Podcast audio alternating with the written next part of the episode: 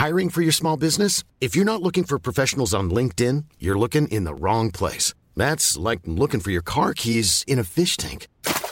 LinkedIn helps you hire professionals you can't find anywhere else, even those who aren't actively searching for a new job but might be open to the perfect role. In a given month, over 70% of LinkedIn users don't even visit other leading job sites. So start looking in the right place. With LinkedIn, you can hire professionals like a professional. Post your free job on linkedin.com slash people today. Bienvenue sur Terre, ma grande. C'est l'horreur, tu vas te régaler. Ah, c'est pas faux. Non Non Oh, punaise, oui Pas ça Non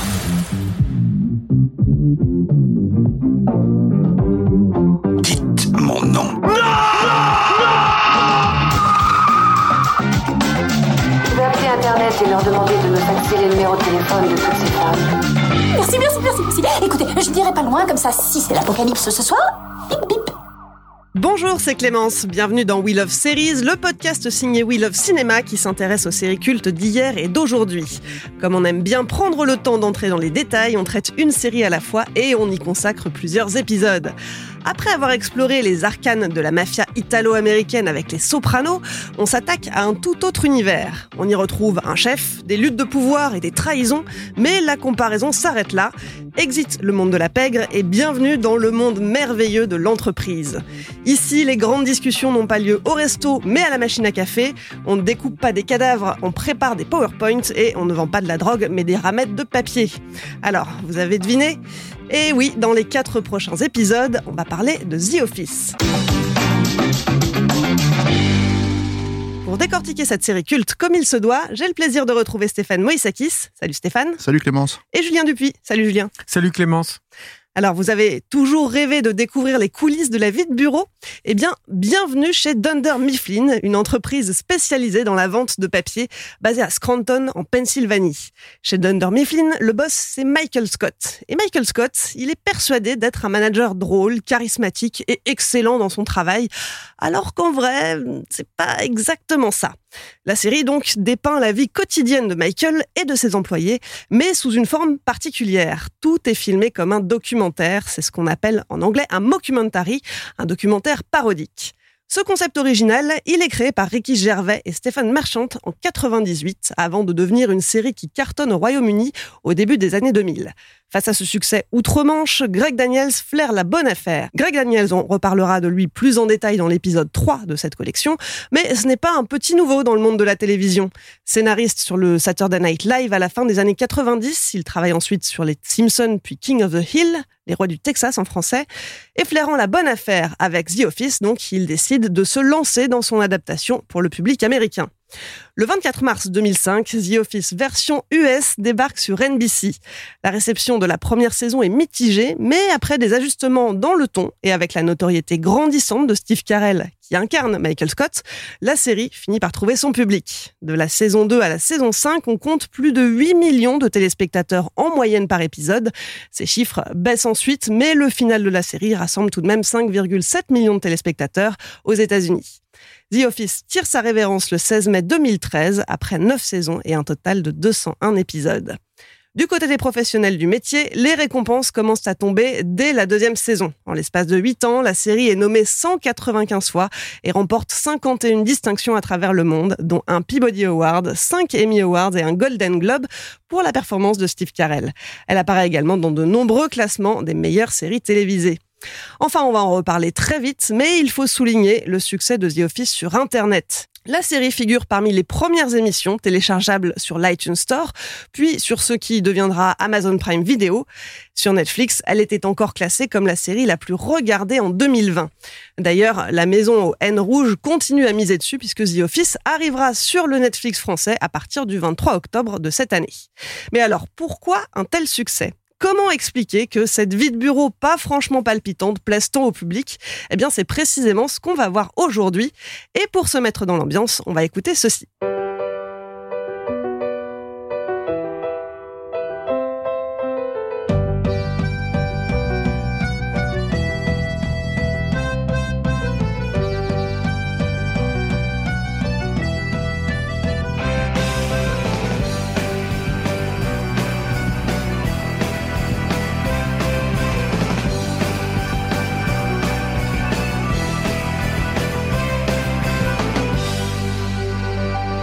Vous l'avez reconnu, c'est bien sûr le générique de The Office, une chanson composée par Jay Ferguson. Jay Ferguson, on le connaît pour ses nombreuses musiques de films et de séries, notamment celle de Freddy 5. Et le titre, donc composé par Ferguson, est interprété ici par The Scrantons, un groupe dont le guitariste était ami avec Greg Daniels. Donc ça, c'est le générique de la série sur les neuf saisons. Julien, Stéphane, ça vous évoque quoi? Euh, principalement un truc feel good en fait. Hein, c'est ça le, le, truc de Viofi, je crois. Hein, c'est que il y a, on, on, y reviendra, mais c'est vrai que c'est, ça a évolué en fait au fil des, des saisons. Mais le, le, le, la chose en fait qui domine en fait sur sur Viofi, je crois, hein, c'est ce c'est ce côté euh, de de retrouver quand même malgré tout une espèce de bande presque de copains en fait. Euh, et tu peux faire tes choix en fait, c'est-à-dire que à, mesure que la série va commencer à se développer, à s'étoffer, il va y avoir de plus en plus de personnages secondaires. je pense que euh, c'est aussi une des clés, à mon avis, de, de la réussite de la série, c'est que tu vas retrouver facilement des, des points d'accroche, tu vas te sentir un peu plus proche de tel ou tel personnage, et puis aussi potentiellement être ulcéré par tel ou tel personnage. Mais mais ce sera jamais rédhibitoire parce qu'ils vont jamais occuper une place euh, une place prépondérante. Donc voilà, moi c'est, je pense que c'est euh, c'est ce qui prédomine en fait. Euh, et on va en reparler aussi, euh, je pense très très rapidement. Mais le, le, le je crois que c'était à la. je me demande même si c'est pas le tout, la toute dernière réplique qui est énoncée par le personnage de Pam, en fait, qui est il y a du de la joie ou du bonheur en fait dans même les petites choses en fait du quotidien. Et le V-Office euh, américain tend vers ça, en fait. C'est ce qui va euh, d'ailleurs euh, créer le point de tension avec l'Office anglais, qui est évidemment complètement à, à contrario de ça. Quoi. Et alors pour pour revenir sur le générique, ça effectivement on va le développer hein, dans, dans cet épisode, mais pour revenir sur le générique, il y a, d'autres titres qui ont été envisagés. Hein. Mister Blue Sky a été a été pas mal proposé euh, par euh, par les membres du cast qui ont été consultés pour le choix du générique et puis finalement c'était déjà utilisé dans une autre série donc Greg Daniel s'est orienté vers vers ce titre là et dans ce générique, hmm. bah, on a aussi une introduction de l'univers dans lequel la série se déroule, hmm. puisque on voit les bâtiments on voit des bâtiments, on voit la ville de Scranton, la vraie ville de Scranton, qui a été filmée par un des acteurs de la série, John Krasinski euh, et à filmer de manière. Euh, on a déjà ce côté très euh, euh, comment dire très authentique, très c'est pas des images léchées, c'est pris avec son téléphone, c'est pas de bonne qualité. C'est même un documentaire amateur sur le, le générique, c'est ce que je cherchais quoi. Mais en fait, il y a trois plans en vrai. Quand tu regardes, c'est assez marrant parce que pour faire un comparatif avec avec le générique justement de la version anglaise, il y a la même idée en fait que c'est censé se passer dans une petite banlieue d'une grande ville. Euh, donc dans un dans un endroit un peu euh, comment dire euh, prolo quoi en fait parce que c'est vraiment l'idée recherchée. Sauf que moi ce qui me faisait enfin ce qui ce qui je trouve un peu plus cohérent on va dire dans la version UK c'est le côté musique d'ascenseur en fait de, de comment dire de, du générique.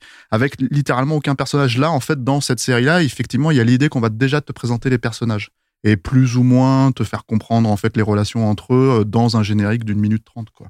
Donc euh, donc oui le côté fit good il est clairement là. Moi j'avoue que j'ai du mal à comprendre pourquoi il y a de la cornemuse ou ce genre de truc en fait dans euh, dans vu que c'est pas trop la thématique quoi. Mais t'as entendu de la cornemuse dedans? bah, J'ai l'impression en fait que c'est c'est c'est presque un, un, truc de je sais pas c'est bizarre tu vois c'est c'est mais mais ouais c'est c'est c'est un générique en fait j'ai l'impression que c'est presque interchangeable alors effectivement c'est feel good et puis ça a duré 201 épisodes, donc forcément, au bout d'un moment, tu t'en tu, t'en rappelles. Mais ça aurait pu être presque n'importe quoi d'autre. Euh, c'est très, très. Euh...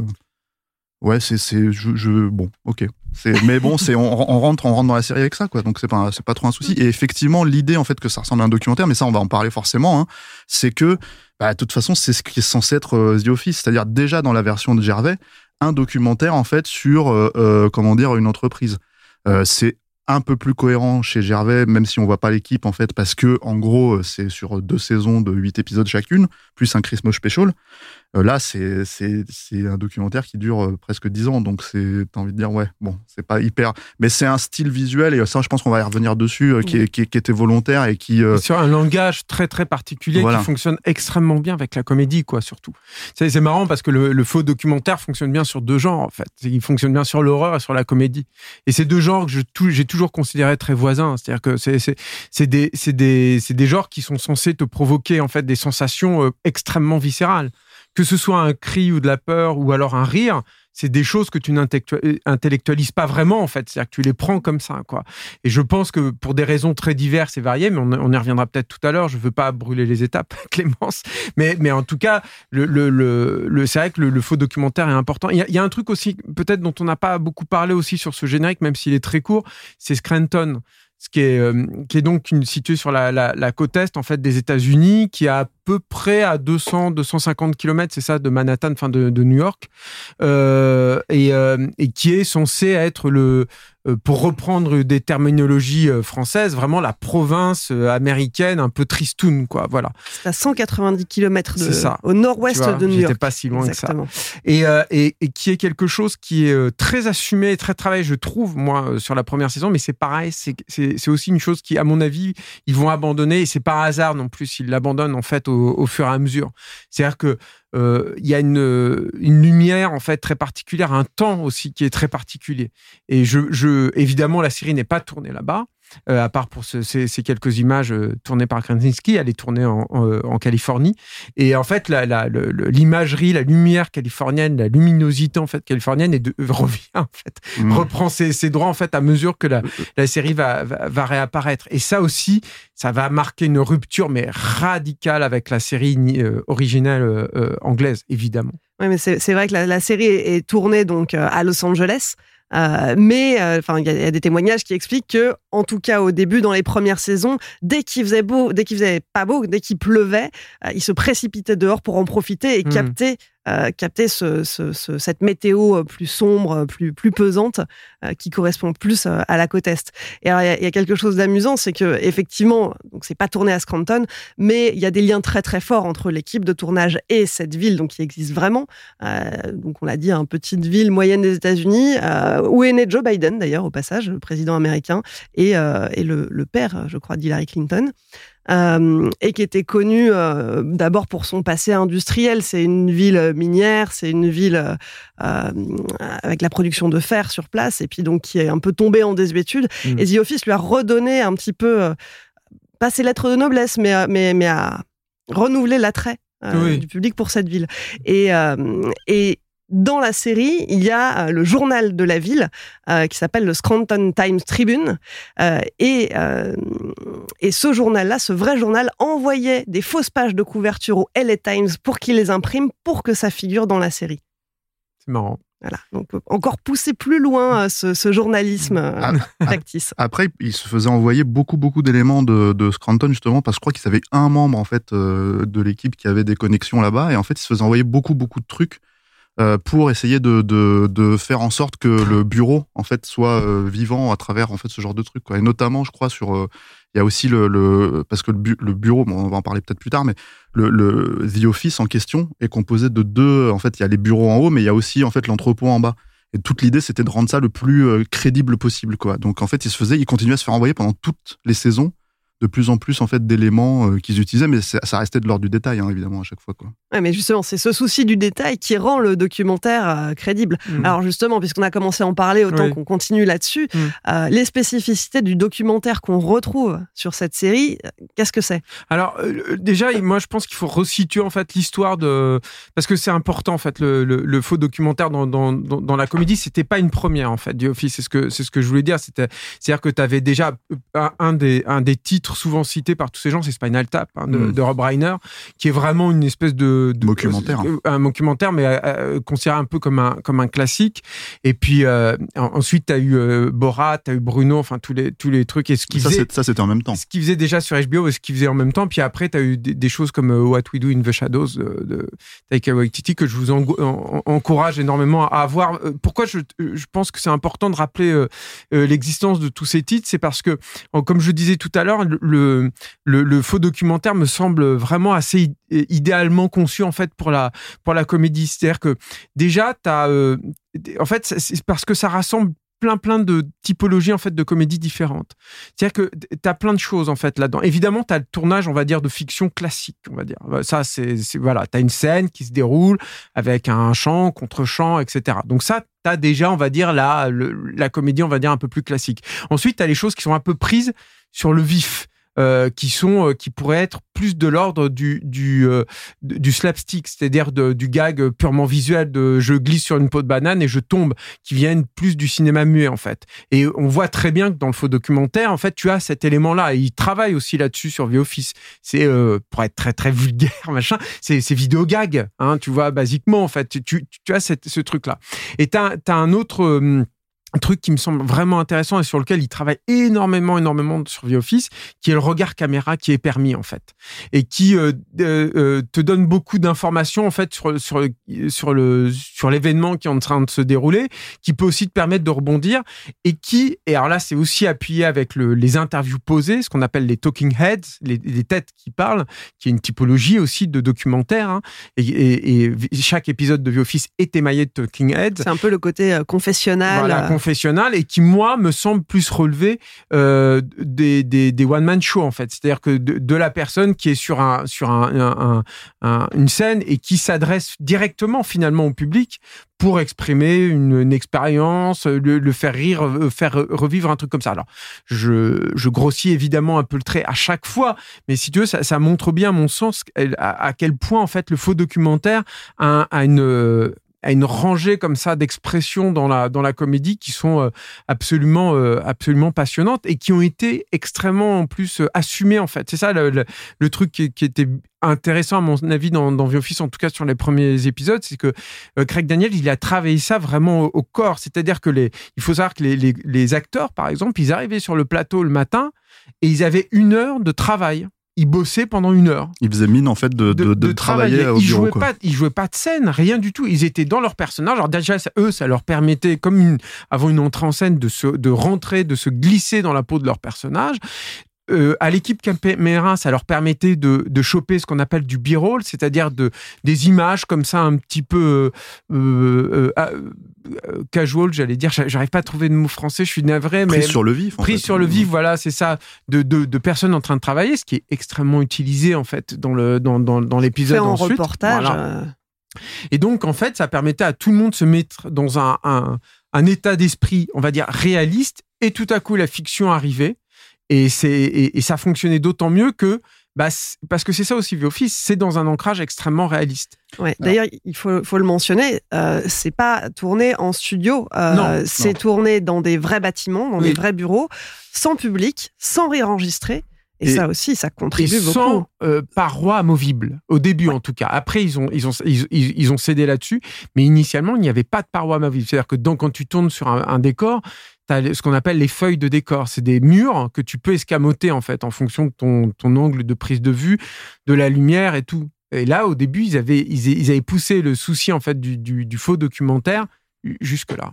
Sauf que alors, il y a aussi un truc à préciser qui est au-delà de, du faux documentaire, c'est qu'on est au début des années 2000. Et en gros, en fait, il y a une révolution télévisuelle, on va dire, euh, on en pense qu'on veut, hein, mais euh, c'est la télé-réalité. Ce qui fait que d'un seul coup, ce visuel-là, en fait, rentre totalement en fait dans les mœurs. Euh, au début des années 2000, il y a Survivor, euh, le Colanta américain, il y a tous ces trucs-là, etc., etc. Et en fait, il y a déjà en fait ces confessionnals-là. Nous, le loft aussi. Voilà, euh, nous on a nous on a découvert ça avec le loft et tout ça, etc., etc.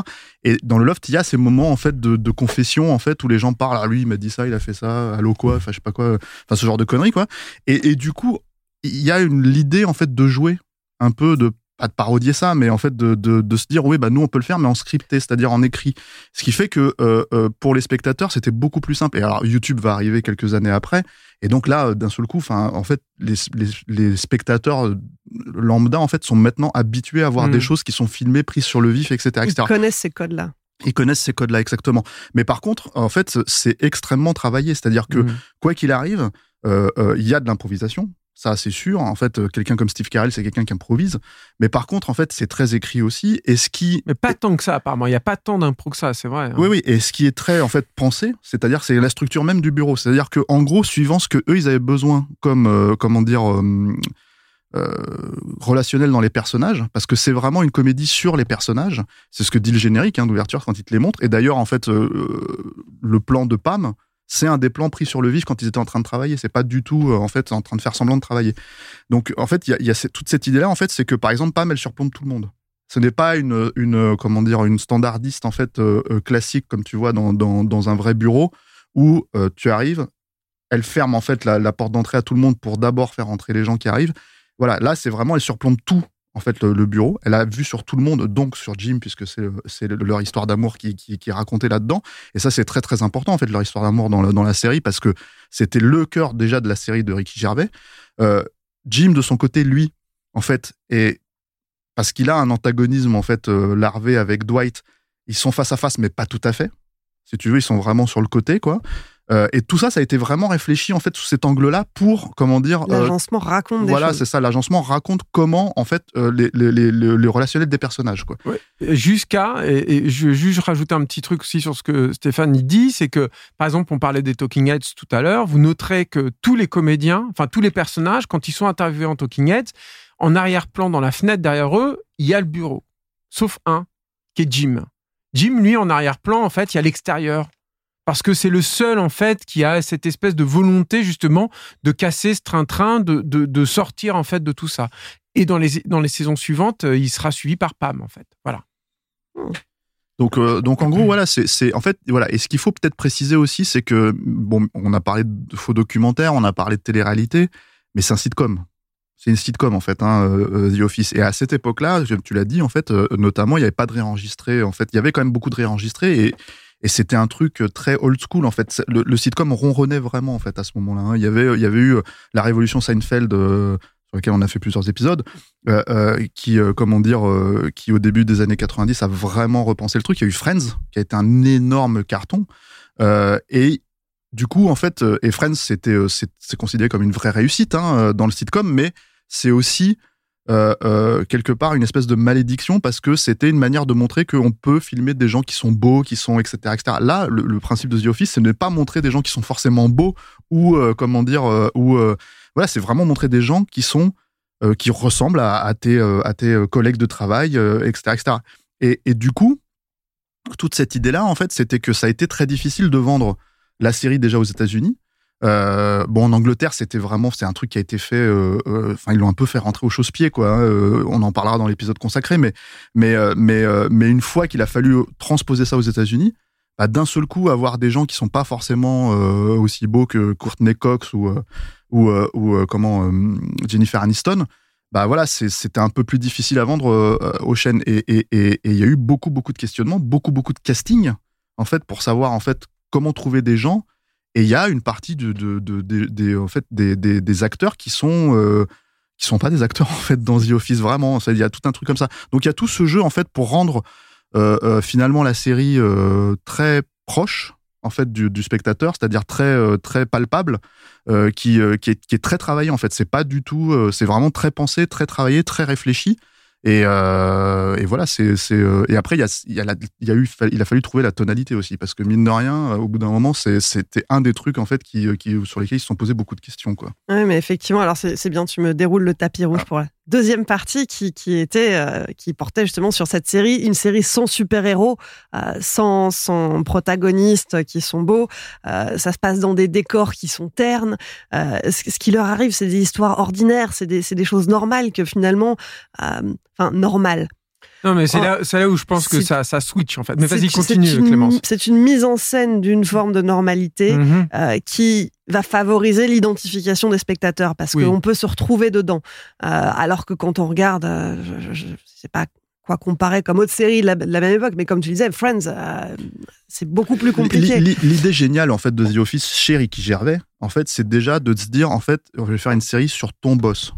Sauf que en fait, le boss dans n'importe quelle euh, dramaturgie, on va dire, si tu veux, c'est quelqu'un, c'est soit c'est quelqu'un qui te donne des ordres, soit c'est quelqu'un qui t'empêche de faire ce que tu veux faire. Tu vois, quand c'est par exemple le, chef euh, policier, enfin ce genre de choses, etc., etc., qui te gueule dessus comme dans les Star Sketch, j'en sais un peu importe, tu vois. C'est toujours une espèce de fonction. C'est jamais le héros.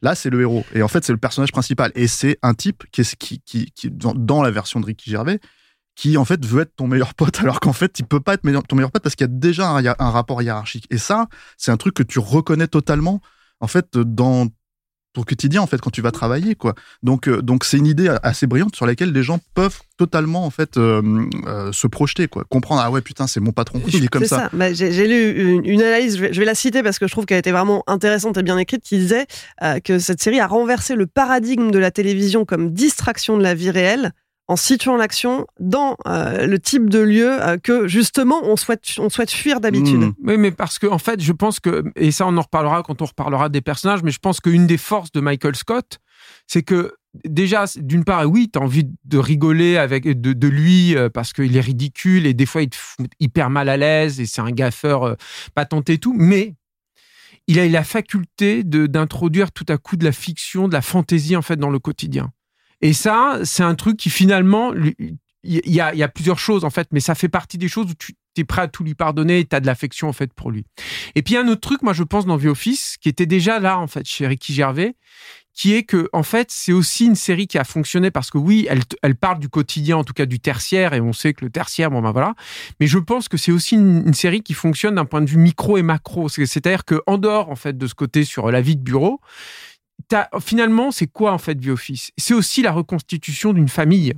Euh, C'est-à-dire que le, truc euh, auquel tout le monde compare quand tu entends la, la distribution en fait parler du personnage de Michael Scott ou les scénaristes surtout parler du personnage de Michael Scott, il a été écrit comme ce papa embarrassant qui vient te voir dans la chambre d'ado alors que tu es avec tes copains ou tes copines et qui essaye de te faire des blagues en fait un peu branchées alors que non, il a, il a 46 ans, euh, tu vois, et que toi t'en as 10, 16 et que de toute façon il ne peut pas être en adéquation avec ce que tu vis et, et ce que tu aimes en ce moment. Ça, c'est la première chose. Et moi, je trouve qu'il y a un deuxième truc, en fait, qui était là, en fait, en germe chez Gervais, mais qu'ils ont beaucoup appuyé dans la, dans la série, qui est un truc sur la société en général. C'est-à-dire que t'as, t'as, pour être très grossier euh, dans, ma démonstration, t'as les 1% qui est le siège, qui est cité à New York. T'as effect- effectivement cette classe moyenne avec le côté plus plus qui est, euh, qui est Michael Scott et puis en fait qui dégringole dans les classes moyennes en fait avec suivant les, postes à l'intérieur du bureau et t'as ce rapport hyper intéressant avec les manutentionnaires qui sont au sous-sol qui sont souvent euh, abordés avec une certaine condescendance avec les gens qui sont là et qui sont toujours beaucoup plus malins et, qui sont regardés donc avec condescendance mais sans qui tu ne peux rien faire. Et je pense qu'il y a un truc là-dedans je vais pas trop me lancer en fait là-dedans mais je pense qu'il y a un truc qui résonne en fait sur la totalité en fait de la société. Quand je disais tout à l'heure que cette série aussi au fil des saisons s'est étoffée de personnages c'est aussi ça en fait. C'est aussi une faculté de même si tu n'as pas de vie de bureau en fait je pense que tu as toujours un élément là-dedans où tu vas te raccrocher Ouais, et d'autant plus que au-delà du côté humoristique de la série, bah, c'est une série qui traite de thèmes euh, beaucoup plus sérieux. Alors toujours à travers le prisme de l'humour, mais c'est une série dans laquelle on parle de sexisme, de harcèlement, de racisme, d'inégalité salariale, de Mhm. conditions de travail, de la crise. Euh, c'est des vrais sujets aussi dans lesquels le Oui. public peut se retrouver. très sociétal pour le coup dans le- la, la- la version américaine, alors que la version de Ricky Gervais, je- à mon avis, dépassait un peu ça. Mais effectivement, oui, oui, euh, tout à fait, et avec en plus une euh, une façon de l'aborder qui, qui je trouve euh, super intelligente. Moi, j'adore, par exemple, euh, tout, tout l'épisode en fait sur le sur le, le péril gay qui s'appelle le péril gay en fait et qui est une, une des, des une des impros les plus connues en fait de Steve Carell où il se met à embrasser il se force à embrasser euh, euh, j'ai oublié son nom mais bon voilà Oscar. Oscar, Oscar. voilà c'est ça il Pour se force prouver qu'il n'est pas homophobe. et il est génial, en fait, Steve Carell. En plus, moi, je trouve, ce qui, Steve Carell, un, un des trucs que j'adore, c'est la façon qu'il a de gérer sa bouche. il a un truc, en fait, il a un profil génial avec un nez un peu pointu, puis avec une bouche comme ça, un peu arrondie. euh, euh, euh, il a un truc incroyable. Et il a une façon, du coup, de jouer avec sa bouche qui est merveilleuse et qui est géniale, en fait, là-dessus. Et c'est génial parce que, comme tout toute cette problématique en fait d'accepter les les, les, les, les, personnages homosexuels etc et, et traiter à travers Michael bah du coup je trouve que c'est beaucoup plus fin que si tu l'abordes frontalement. Et c'est souvent ça aussi la force de The Office. C'est que euh, comment dire ils, ils prennent le truc de biais en fait. Et du coup ils arrivent à, à te donner de la perspective en fait sur un débat qui quand tu l'abordes frontalement est souvent pas moi je trouve très intéressant quoi Alors, il y a un dernier aspect de la série euh, que je voudrais qu'on aborde euh, et qui a aussi contribué à son succès, euh, c'est le fait que c'est une série qui a cartonné en ligne sur internet. Parce que parce que le style est adapté à un visionnage en ligne. Elle va pas vraiment souffrir d'un visionnage sur petit écran contrairement à des à des séries à gros budget avec plein d'effets spéciaux Là, bon, euh, si on regarde ça sur, euh, sur sa tablette ou à l'époque sur son iPod, quand c'est sorti, Ouais. euh, c'était pas vraiment gênant finalement. Le Mais format court s'y prête aussi. T'as donné euh, cette, cette date en fait de diffusion hein, parce que ça, ça a mis du temps en fait à se faire hein, The Office. Il y a eu, euh, il y a eu euh, déjà le, le pilote, il s'est fait en 2003, je crois, un truc comme ça. Et puis Mhm. ensuite ils Six ont mois tourné. avant qu'il tourne. hein, Voilà, six mois avant qu'il tourne finalement pour une diffusion de la saison, euh, de la première saison en, en- en mars 2005 et ça co- coïncide en fait avec l'arrivée de YouTube. Ça coïncide avec euh, l'arrivée en fait de- de- d'utiliser En fait comme euh, comme comment dire euh, aussi un, média en fait, euh, c'est-à-dire et, de pouvoir en fait diffuser les choses. Ce qui fait que oui, effectivement, ça comment dire, ça a profité au succès de The Office. Et en fait, c'est devenu aussi une espèce de machine à même. En fait, Euh, bon, il y a le fameux, ça. le fameux nom en fait euh, que tout le monde peut utiliser. euh, Qui est dans notre générique. ah ouais, voilà, c'est ça, tu vois, que- qui, est, qui est vraiment en fait, euh, qui est, que, que tout le monde utilise pour quand il y a un truc qui va pas, quoi, tu vois. Euh, mais c'est c'est Michael Scott vis-à-vis de qui est persuadé à ce moment-là dans, dans la série que son, son Michael Scott détecte une personne en fait dans tout le bureau, c'est Toby en fait le, le. RH en fait. Toby qui a une tête de droupie pas possible en fait, une qui un- pure création de la version américaine. voilà, hein. et qui est en fait un des, un des, un des, euh, un des scénaristes en fait de la série. Et en fait, euh, euh, ce, en fait, il, est persuadé que Toby ne, ne, ne, ne- comment dire, euh, est parti, qu'il a réussi à le faire, euh, à le faire partir, et finalement Toby reste. Et quand il s'en rend compte, bah là, d'un seul coup, il lâche un nom absolument. Et ça, je pense que c'est de l'impro aussi, hein, euh, le truc, quoi.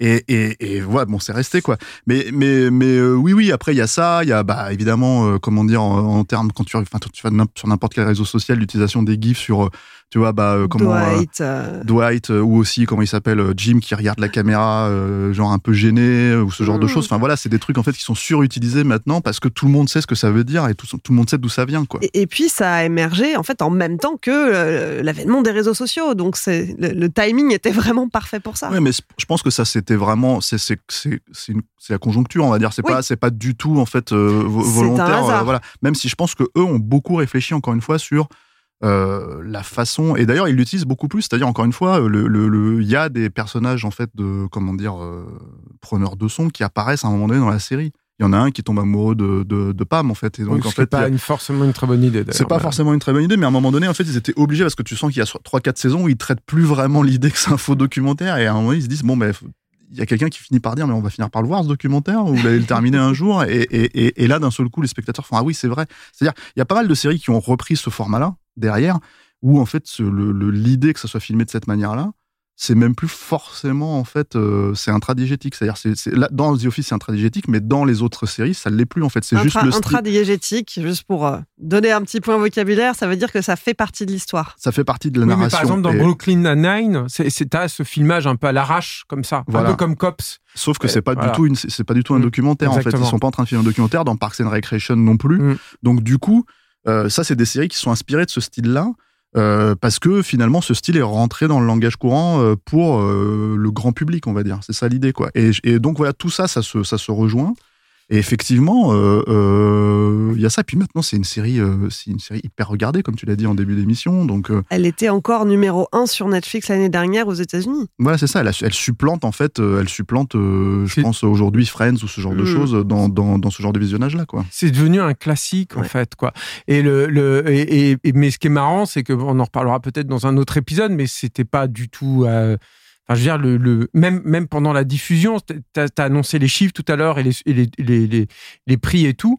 Et euh, pour NBC, c'était une affaire, ça fonctionnait bien, mais pas plus que ça. Et en fait, le, le, le, succès, je- moi en tout cas, j'ai l'impression, est allé vraiment grandissant depuis que la sé- série s'est s'est terminée. Moi, je me souviens très très bien que euh, quelqu'un que je connais en fait travaillait à Universal en fait quand ils ont sorti les, les, les, les DVD en fait juste après la fin euh, de, la, série, juste après la fin de l'arrêt de la série.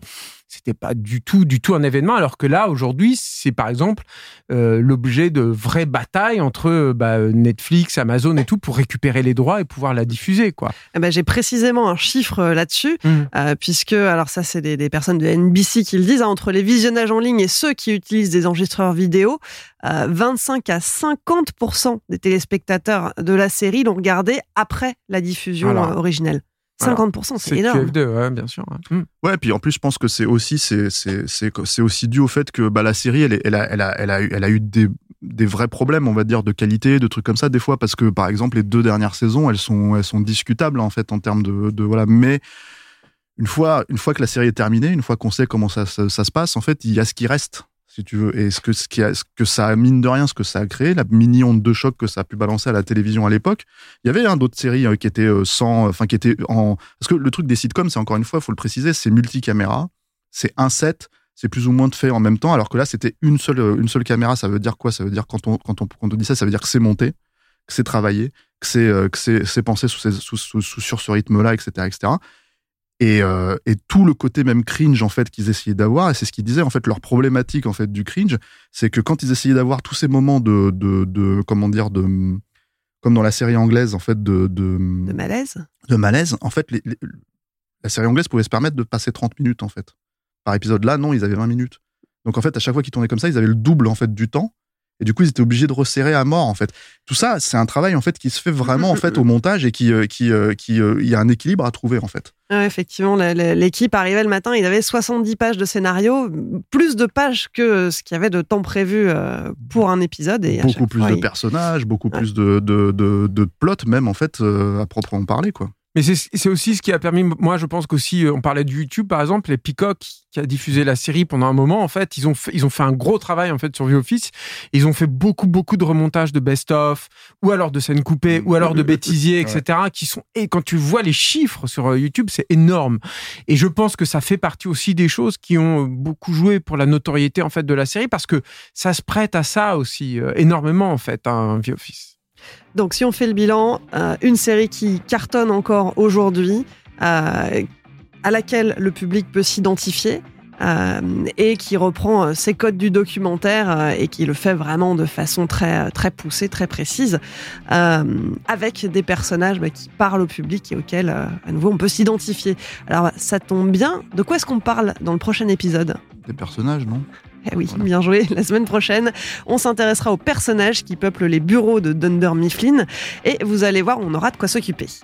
Julien, Stéphane, merci de m'avoir accompagné pour le premier épisode de cette nouvelle collection. Merci, Clémence. Merci Clémence. We Love Series, c'est fini pour aujourd'hui. Pour suivre les prochains épisodes ou réécouter celui-ci, rendez-vous sur welovecinéma.bnp Paribas et sur vos applis de podcast. Nous, on se retrouve mardi prochain pour la suite de cette collection consacrée à The Office. Bonne semaine et à très vite. Thank you.